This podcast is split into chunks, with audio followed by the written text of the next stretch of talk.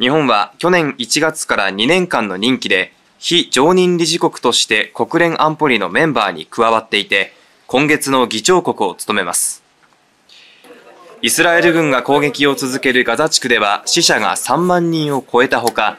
人口の4分の1にあたる少なくとも57万6千人が飢餓寸前の状況にあるとされるなど人道危機が悪化の一途をたどっています。こうした中安保理では理事国の間で一時停戦を求める決議案に関する交渉が続いていて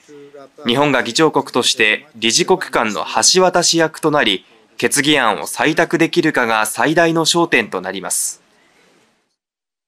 We would like two, two things. The uh,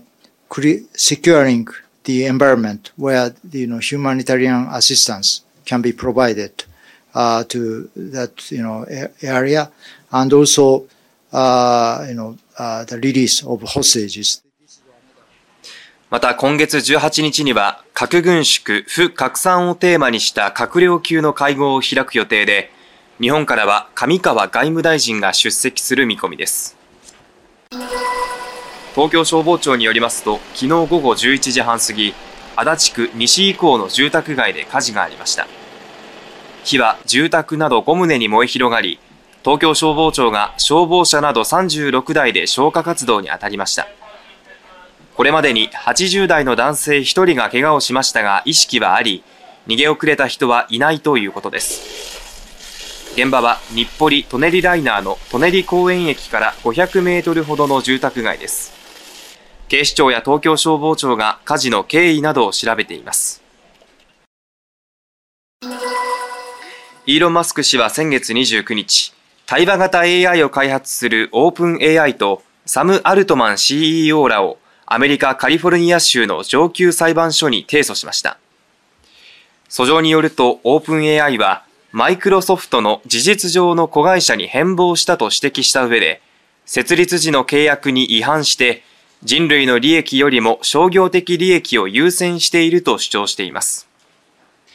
マスク氏は2015年にオープン AI が設立された際に資金を提供していましたが、意見が対立し、昨年末には新たな対話型 AI グロックの提供を X の有料プランで始めると明らかにしています。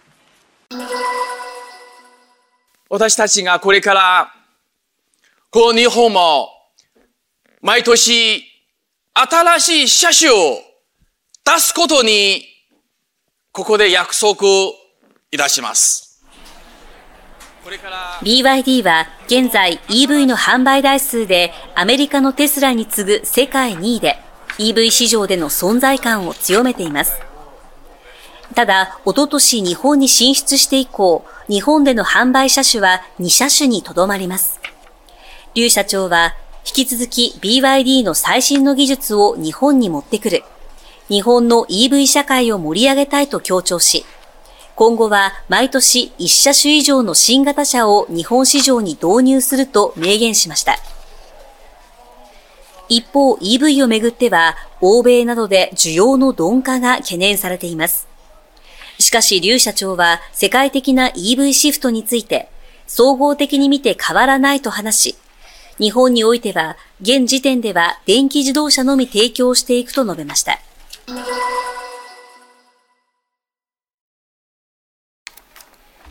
与党側は、能登半島地震への対応も含まれる来年度予算案の年度内成立を確実にするため、早期の採決を目指し、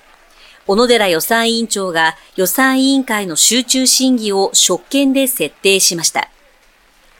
立憲民主党はこれに対し、採決を強行する委員会運営は前代未聞の暴挙だなどとして、小野寺予算委員長への解任決議案を提出しましたが、与党などの反対多数で否決されました。